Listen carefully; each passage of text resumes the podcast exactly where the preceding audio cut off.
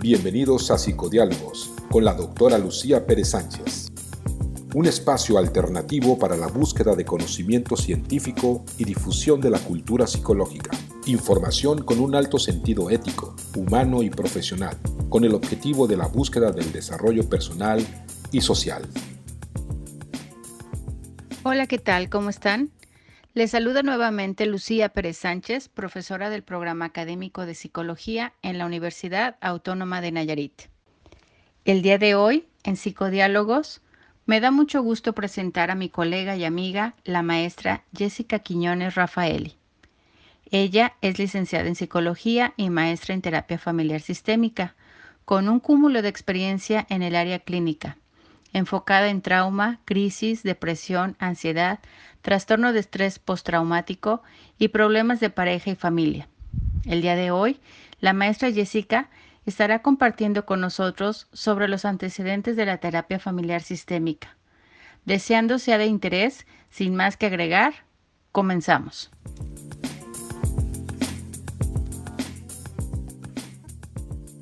Hola, mi nombre es Jessica y soy psicóloga. Estoy especializada en terapia familiar sistémica y en crisis y trauma y el día de hoy vamos a hablar acerca de la terapia familiar sistémica, un poco acerca de sus antecedentes, de las escuelas que forman parte de la terapia familiar sistémica, así como su aplicación actual. Bien, la terapia familiar surge como apoyo a profesiones como la psiquiatría, psicología, la pedagogía, sin embargo, a finales de la década de 1930, la terapia se independiza de todas estas especialidades y se pronuncia como una disciplina con antecedentes históricos propios. El movimiento en sí inicia en Alemania entre 1929 y 1932 y eh, después también eh, hay otro, otro inicio en Estados Unidos en 1930 con la clínica o el Instituto Estadounidense de Relaciones Familiares en Los Ángeles, California. Más adelante, después de la Segunda Guerra Mundial, que es cuando se tiene más conocimiento acerca de los inicios de la terapia familiar, también se empezaron a realizar trabajos independientes en Estados Unidos, por ejemplo en Filadelfia con la doctora Emily Mott, quien estableció eh, esta práctica ahí y ella fue la primera en realizar un programa de evaluación sistémica. La terapia familiar nació como respuesta alternativa a las limitaciones que se tenían con los tratamientos individuales. Eh, eh, hablamos de las personas que estaban padeciendo algún tipo de desequilibrio emocional que les estaba afectando en sus vidas.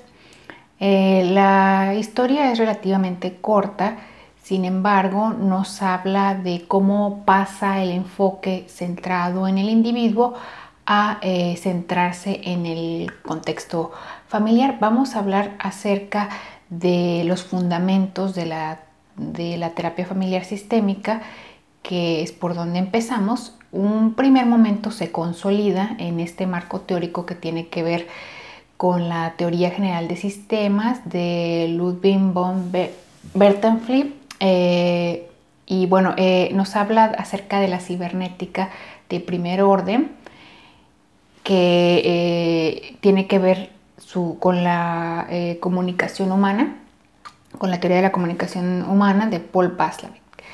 Un segundo momento lo tenemos también en la segunda mitad del siglo XX y bueno, aquí aparecen los primeros modelos teórico-clínicos sistémicos que les voy a hablar de ellos un poco más adelante, como es el modelo de Palo Alto, el modelo estructural, la escuela de Roma, la escuela de Milán y el modelo estratégico.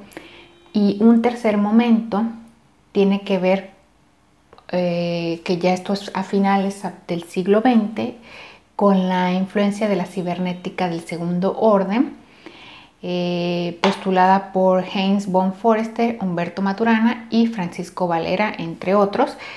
Son las llamadas terapias postmodernas, donde ya se ve la terapia narrativa, la terapia individual, la terapia conversacional y la terapia feminista.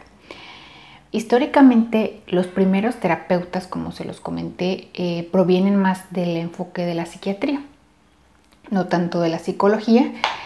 Y eh, el auge realmente de la terapia sistémica se dio en los años 60, que es cuando se da este cambio o este de paradigma sistémico de pasar de eh, centrar la atención en la, de la persona a la familia.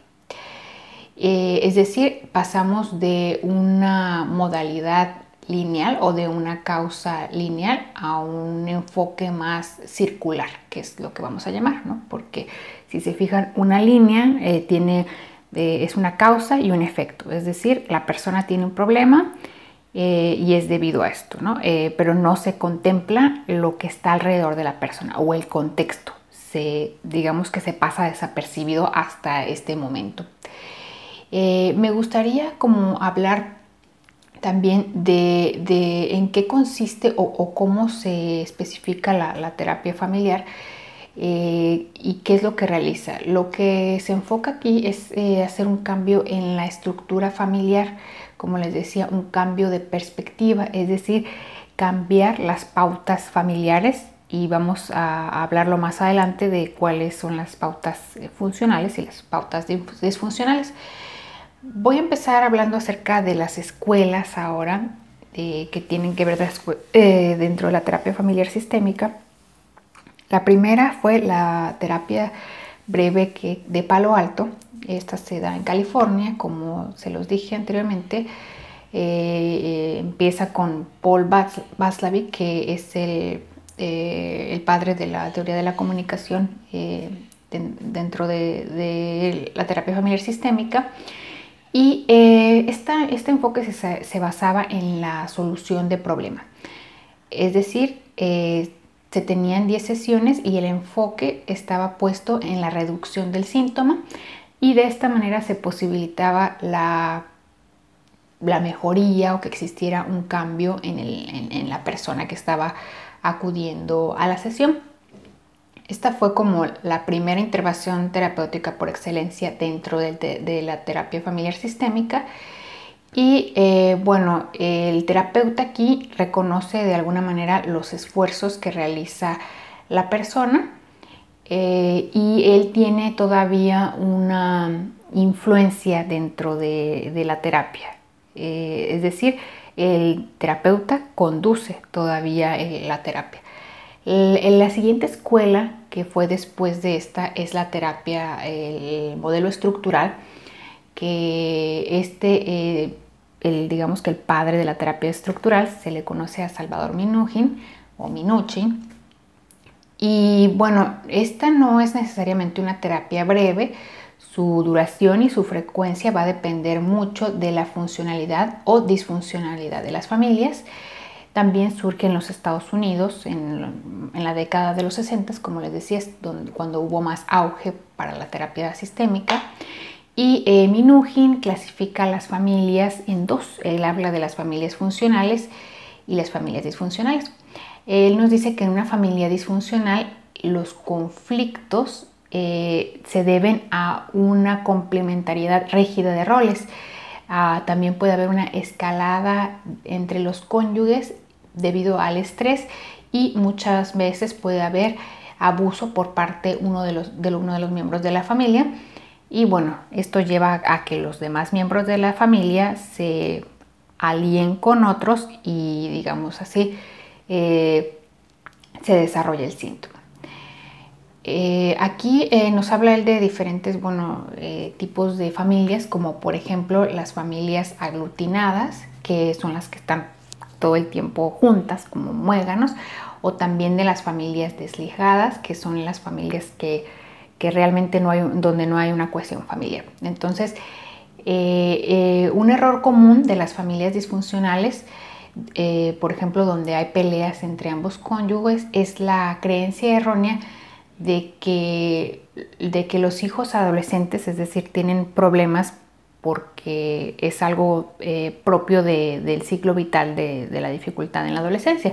Sin embargo, en muchas de las sesiones, eh, Salvador Minujín se dio cuenta que realmente lo que existía era una disfuncionalidad entre la pareja. No tenía que ver con que el hijo estuviera pasando por la adolescencia, sino que realmente había algo más de fondo. Entonces, lo que él hacía era ayudar a la familia a, que se reestructurara y que pasara de ser una familia disfuncional a una familia eh, funcional.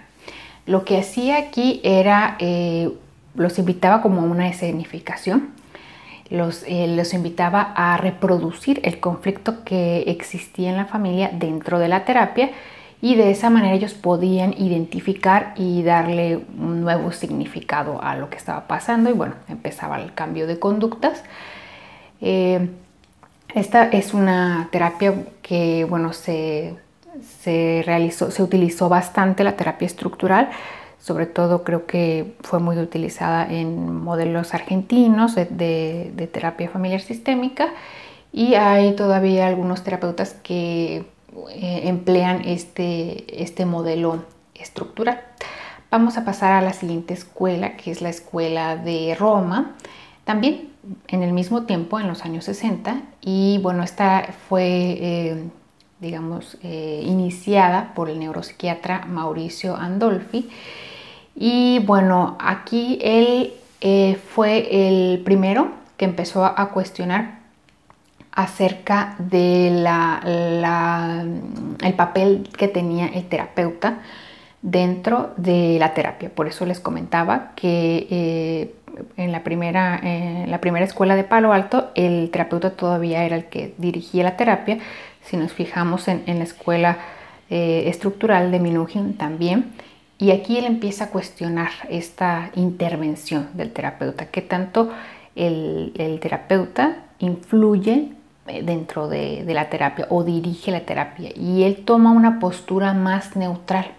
Eh, es decir, él no se alía con ninguno de los miembros de la familia y él está ahí nada más como eh, una figura neutral dentro del tratamiento.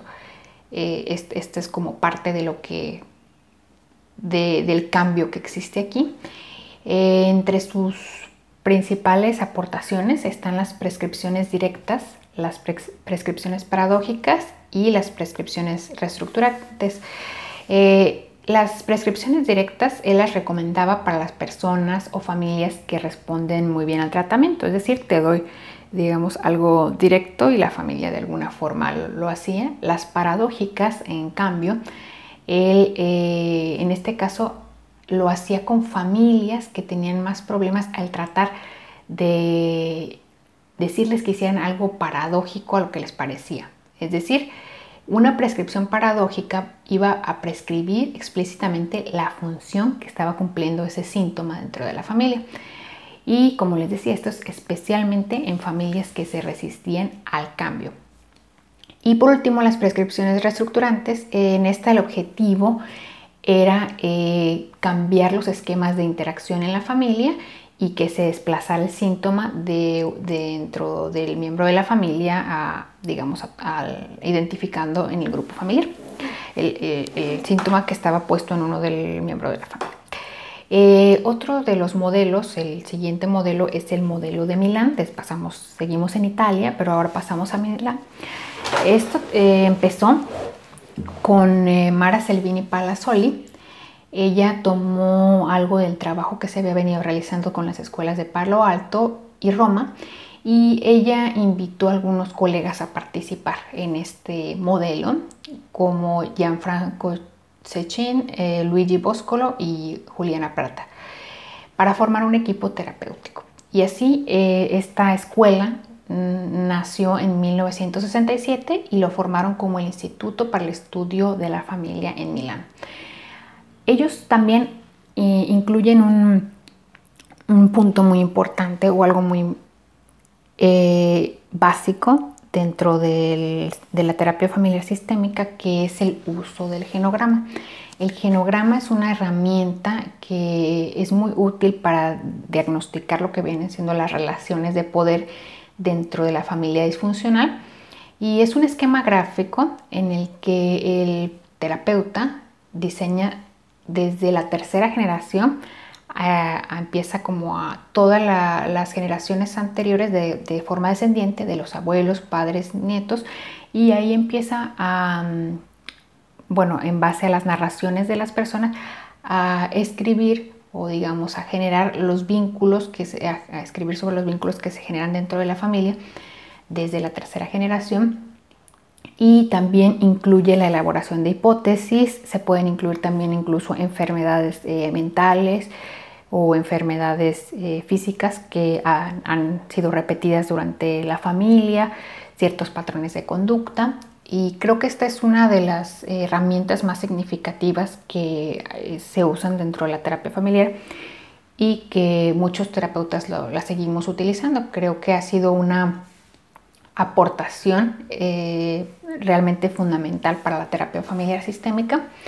Otra de las cuestiones que ellos eh, emplean es la coterapia. Veníamos hablando de la influencia primero del terapeuta dentro de la terapia y si se fijaban todas estas eran eh, terapias individuales, bueno, ah, por parte de un solo terapeuta, digamos un terapeuta con la familia. Y ahora ellos invitan a, otra, a otro terapeuta y hacen coterapia entre ambos junto con una familia. Y esto anteriormente tampoco se había visto. Eso ah, les ayuda de alguna forma a tener cierta objetividad, pero ellos siguen todavía, digamos, eh, en una posición, llamémosla neutral, pero todavía siguen de alguna manera teniendo una influencia del sistema familiar. Eh, siguen hablando de lo mismo, ¿no? de la circularidad, digamos que el síntoma se encuentra distribuido en el sistema familiar y ellos también, como les decía anteriormente, eh, formulan hipótesis. Eso es como algo importante eh, comentarlo.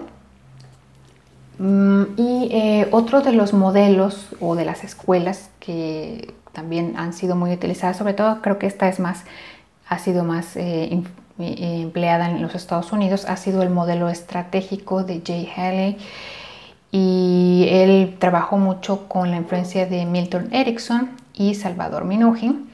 este modelo fue formado en 1976 en Washington y él se enfocó principalmente alrededor de la organización jerárquica de la familia nuclear y de la familia extensa, es decir, de la influencia que ejerce dentro de la familia, de las disfunciones evidentes dentro de la familia y aquí el terapeuta eh, asume conscientemente la responsabilidad de influir en el sistema familiar.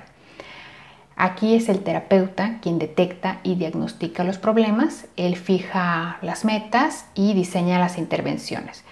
Esto, como les digo, es, fue eh, tuvo como mucho auge en los Estados Unidos y les comentaba anteriormente que la escuela estructural, por ejemplo, eh, tuvo más influencia en Argentina y el modelo de Vietnam, bueno, en, en, Italia. Entonces, como que en cada parte del mundo fueron, en cada país fueron empleando la terapia familiar sistémica, tal vez de acuerdo al contexto o tal vez de acuerdo a la ideología, pero la fueron adaptando de acuerdo a. Eh, aquí eh, él, lo que nos hablaba era mucho de los diálogos profundos y él daba directivas indirectas, es decir, era un tipo de intervención paradoja o paradójica en la que él les hacía énfasis a la familia de la necesidad de cambiar y al mismo tiempo les hacía eh, ver la resistencia que tenían al cambio la familia. Entonces él era el que diseñaba el tratamiento y les daba estas eh, directrices para que la siguieran. Otra vez el terapeuta aquí se está haciendo cargo del tratamiento, a diferencia como lo habíamos visto en la escuela de Roma, en donde ya el terapeuta había tomado una posición neutral eh, y también en la escuela de Milán, como las escuelas italianas, más en una posición neutral, la escuela eh, más americanas con una posición más de influencia dentro, más directa dentro del sistema familiar y la escuela de eh, estructural con una postura de influencia, pero no de dar indicaciones directas. Entonces, esas, bueno, vamos viendo cómo va cambiando la postura del terapeuta a lo largo del, del tiempo. Y vamos a la última parte que es la que más me gusta y la que creo que actualmente está más eh, en boga, digámoslo así, ya nos habla acerca de la cibernética del segundo orden. Eh, como lo habíamos comentado anteriormente, la primera etapa fue la cibernética del primer orden y eh, ahora ya vamos a la cibernética del segundo orden. Y aquí la diferencia es en que eh, en que ya se incluye también no nada más eh, el entorno inmediato, sino que también ya se toma en cuenta el contexto, más allá de, no nada más es la familia, aquí ya nos vamos más allá de la familia, no la familia y la familia nuclear extensa, sino el contexto de la persona. Y esto es algo como muy importante porque también hubo es un cambio en, la terapia familiar y en cómo se ve la terapia familiar sistémica. Eh, aquí generalmente se, hablamos de una co-construcción de la realidad eh, entre el, terapeuta y entre el cliente y además que lo, empieza también lo que viene siendo la terapia sistémica individual. Anteriormente se hablaba solo y se trataba solamente a la familia como un sistema y aquí ya se empieza a ver al individuo como un sistema. Eh, la terapia, vamos a hablar un poco acerca de la terapia individual y esta es, eh, la empezó Luigi Boscolo. Eh, lo habíamos comentado anteriormente, él había estado con Mara Selvini Palazzoli en la escuela de Milán, pero después él se separa y en 1990 él empieza a modificar uno de los ejes conductuales del, proceso terapéutico y él eh, mantiene lo que viene siendo la formulación de la hipótesis, seguimos con la cuestión eh, circular también, eh, pero él empieza con esto que les decía, con la deconstrucción de, de historias. Por eso vamos a co-construir de nuevo la historia entre el, terapeuta y el, y el paciente. O se empieza este sistema de deconstrucción y construcción, que anteriormente no se hablaba de esto o no, no se había tenido eh, como esta línea de trabajo. en esta deconstrucción se trata de las narraciones de la persona, en este caso pues hablamos de terapia sistémica ya individual, en donde entre el terapeuta y el paciente comienzan a eh, examinar estas narraciones y empiezan a, deconstruir estas historias y a co-construir unas historias narrativas eh, que le den un nuevo sentido a la vida de, la persona. Es decir, que ese evento que le pasó a la persona, digamos que fue algo negativo, lo empiezan y lo transforman para darle un giro a algo positivo, a una narración de corte positivo. Eh, y vamos a hablar ahora de la terapia narrativa, como estamos hablando de narraciones, eh, que la influencia eh, principalmente fue de Michael White. Él era en realidad un trabajador social, no venía del área de la psicología, pero empezó a trabajar principalmente con niños que eran hipoacúsicos y lo que hacía es que les pedía que narraran mediante la escritura, porque bueno, eran niños que tenían dificultad para, para eh, escuchar y hablar, mm, que narraran lo que les había pasado mediante, la, mediante historias. Entonces, eh, algo que, que trascendió en el ambiente sistémico con eh, Michael White fue que él decía que la persona no es el problema, sino que el problema es el problema. Y esto es como algo típico de la terapia narrativa. Él trataba de resignificar el problema, de darle, vamos otra vez, una co-construcción positiva al problema. Eh, y bueno, él fue como el padre de la, de la el padre de la terapia narrativa.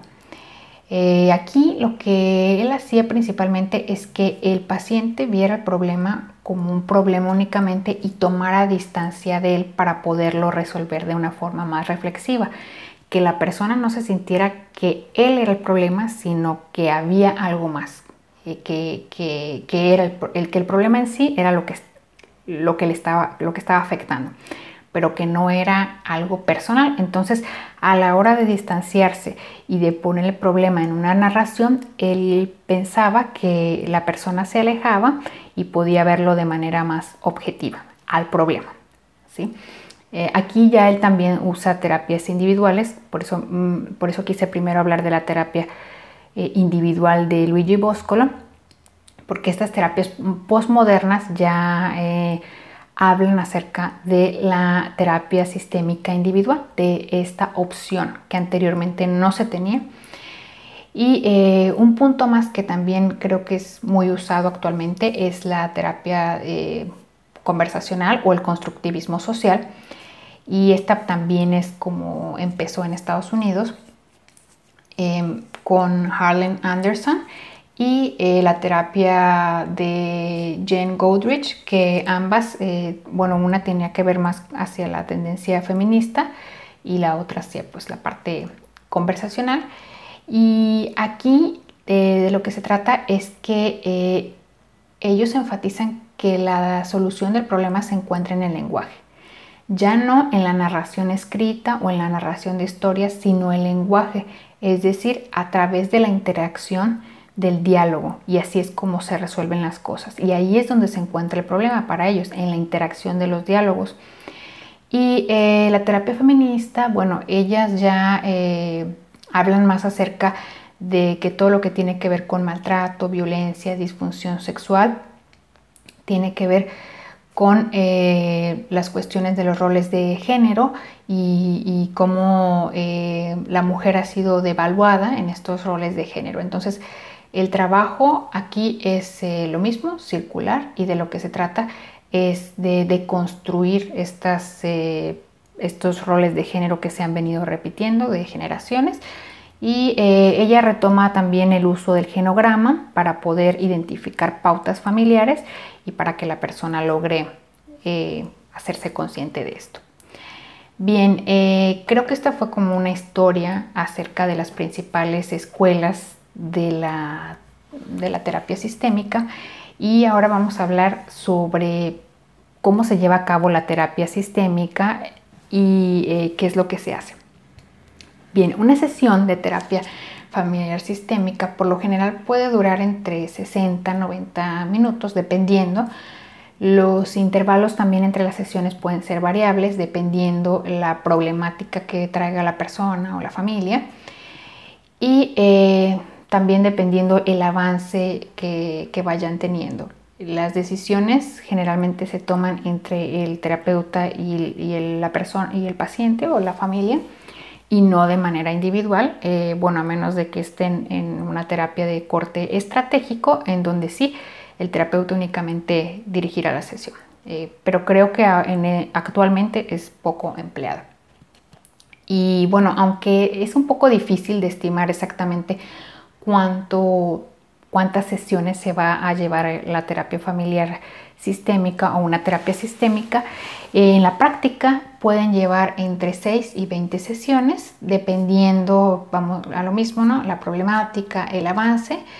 Eh, este es un modelo breve, es un modelo pragmático y lo que tratamos de hacer nosotros como terapeutas familiares es que la persona o el paciente se independice lo, lo más posible del terapeuta, que no se haga dependiente de y eh, en muchas ocasiones lo que hacemos es ir espaciando las sesiones. Por ejemplo, tenemos una sesión em, a la semana, después va viendo un avance los 15 días y el mes. Digamos, como para que la persona no tenga esta dependencia hacia con el terapeuta como podría pasar en otros modelos en donde a veces las terapias son pues de larga duración por años y la persona se hace totalmente dependiente del terapeuta. Eh, es muy habitual que fijemos la primera sesión y digamos que van a ser aproximadamente un tratamiento de 10 sesiones, sin embargo, bueno, iremos viendo dependiendo el avance. En ocasiones también nosotros podemos elegir o podemos tratar de ver la situación y determinar si necesitamos, si es una familia, si necesitamos a todos los miembros de la familia o a alguien en específico y eh, podemos pedirle por ejemplo, a los padres de un niño que acudan ellos solos o podemos separarlos. Es, no siempre la familia va a estar todo el tiempo dentro de la terapia, a menos de que se lleve a cabo un tipo de modelo estructural como el de Salvador Minujín. Eh, sin embargo, como les digo, depende mucho del enfoque del terapeuta. Sin embargo, eh, creo que es importante recalcar que actualmente hay más flexibilidad y se tiende más hacia las terapias de corte individual y también postmoderno. Lo que, de lo que hablamos nosotros o de los objetivos en la terapia familiar es que, bueno, el, aumento de la comprensión tiene que ser de alguna forma mutua entre el, paciente y el terapeuta. Tiene que haber un, trabajo de, eh, del sistema como tal. Eh, por eso hablamos de la, de la eh, cibernética de segundo orden. El terapeuta también está ahí envuelto, digamos así, en la dinámica del tratamiento y tenemos que tratar de entre ambos diseñar estrategias para que la familia o la persona pueda solucionar esta problemática que le está pasando y eh, en consecuencia, bueno, poder entender y poder eh, superar esa problemática. Yo creo que la terapia sistémica tiene ah, hoy en día es para mí una de las mejores tipos de, los mejores tipos de terapia que pueden existir eh, debido a, la inclusión de la coterapia también, que no nada más está el terapeuta solo, sino que trabajamos en coterapia y eh, debido a la flexibilidad que tiene y a los diferentes modelos que existen, a que es una terapia que considera no únicamente a la persona, sino que al sistema familiar y, va más allá ahora en las postmodernas y toma en cuenta el contexto de la, de la persona o de la familia. Y en este punto creo que la hace eh, como algo muy eh, importante para las personas porque en ocasiones nada más vemos el problema como causa y efecto y vemos que no hay una mejoría. Y muchas, como lo decía al principio, esta, esta terapia surgió como una alternativa a las terapias tradicionales. Entonces se ve que no hay un avance. Y en muchas ocasiones al cambiar a una terapia sistémica la persona comienza a ver los cambios o la familia comienza a ver los cambios porque no, se está centrando únicamente en eh, una directiva del terapeuta hacia la familia o hacia el paciente, sino que estamos considerando los elementos del sistema familiar o los elementos incluso del, contexto de la persona que pudieran estar influyendo en el problema. Eh, como lo decía eh, White, el, no es que la persona es el problema, sino que el problema es el problema. Y creo que ese es un punto importante para considerar y que puede darle un plus a la terapia familiar sistémica, además de que se puede emplear no solamente en el ámbito eh, personal, sino que incluso puede tomarse en cuenta para ser aplicado en instituciones, en compañías, en, eh, cuestión, en eh, instituciones religiosas, en instituciones de, cualquier tipo, debido a, esta circularidad y a entender que hay más allá de, la problemática que estamos viendo con nuestros ojos, ¿no? Eh, podemos entender la influencia de otros factores y, eso le da un plus. Mi última em, aportación al respecto, yo estuve trabajando mucho tiempo con eh, violencia familiar, aproximadamente nueve años en, el sector público y dentro de mi experiencia eh, me pude dar cuenta que la terapia sistémica funciona bastante en los casos de atención a mujeres eh, que están pasando o atravesando una situación de violencia, especialmente tomando las terapias postmodernas y la terapia feminista. Creo que esa es una gran aportación y que ayuda mucho a, que la persona eh, logre superar la, problemática por la, que, por la que está acudiendo en, en ese caso. eh, de específicamente, yo lo apliqué más, apliqué más este tipo de terapias postmodernas. Sé que muchos colegas aplican otro tipo de, terapias, como la terapia estratégica o la terapia estructural. Sin embargo, eh, yo me he enfocado más en, las terapias eh, postmodernas debido al tipo de trabajo que venía realizando en la institución pública y también de manera particular en mi trabajo actual como psicoterapeuta online. Eh, también mm, mis pacientes son más eh, mujeres por lo general y eh, muchos de los casos que atiendo son debido a trastorno de ansiedad o debido a trauma severo. Lo mismo, ¿no? Me baso en las terapias postmodernas para tratarlo y creo que esa es una buena herramienta para todos los que están pensando eh, en especializarse en algún tipo de, terapia sistémica. Las terapias postmodernas son una buena opción para todos ustedes y eh, también dentro de la terapia sistémica pues podrían como especializarse en, en alguna de las escuelas que más les interesaron, que ya fueron las que se las expliquen. No, en, cuanto al contexto mexicano, pienso que es muy eficaz eh, debido a la parte de la familia todavía como raíz o del, núcleo de la sociedad mexicana. Y el poder tomar en cuenta no nada más a la persona, sino a lo que, a lo que la rodea, eh, es algo fundamental para entender la base de eh, de, la cultura mexicana, que está muy enraizada en las tradiciones y en la familia. Entonces, si empezamos a trabajar por ahí, pues las cosas van avanzando y van mejorando para, para nuestros pacientes, para nuestras familias y en general para la sociedad mexicana. Espero que les haya quedado claro la información y gracias.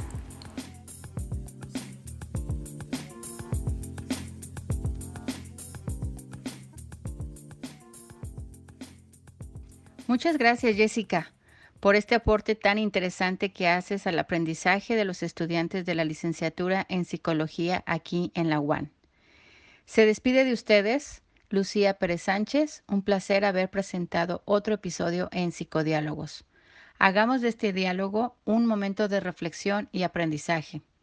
El conocimiento en lo individual no impacta ni trasciende. Es en comunidad en donde se construye el aprendizaje.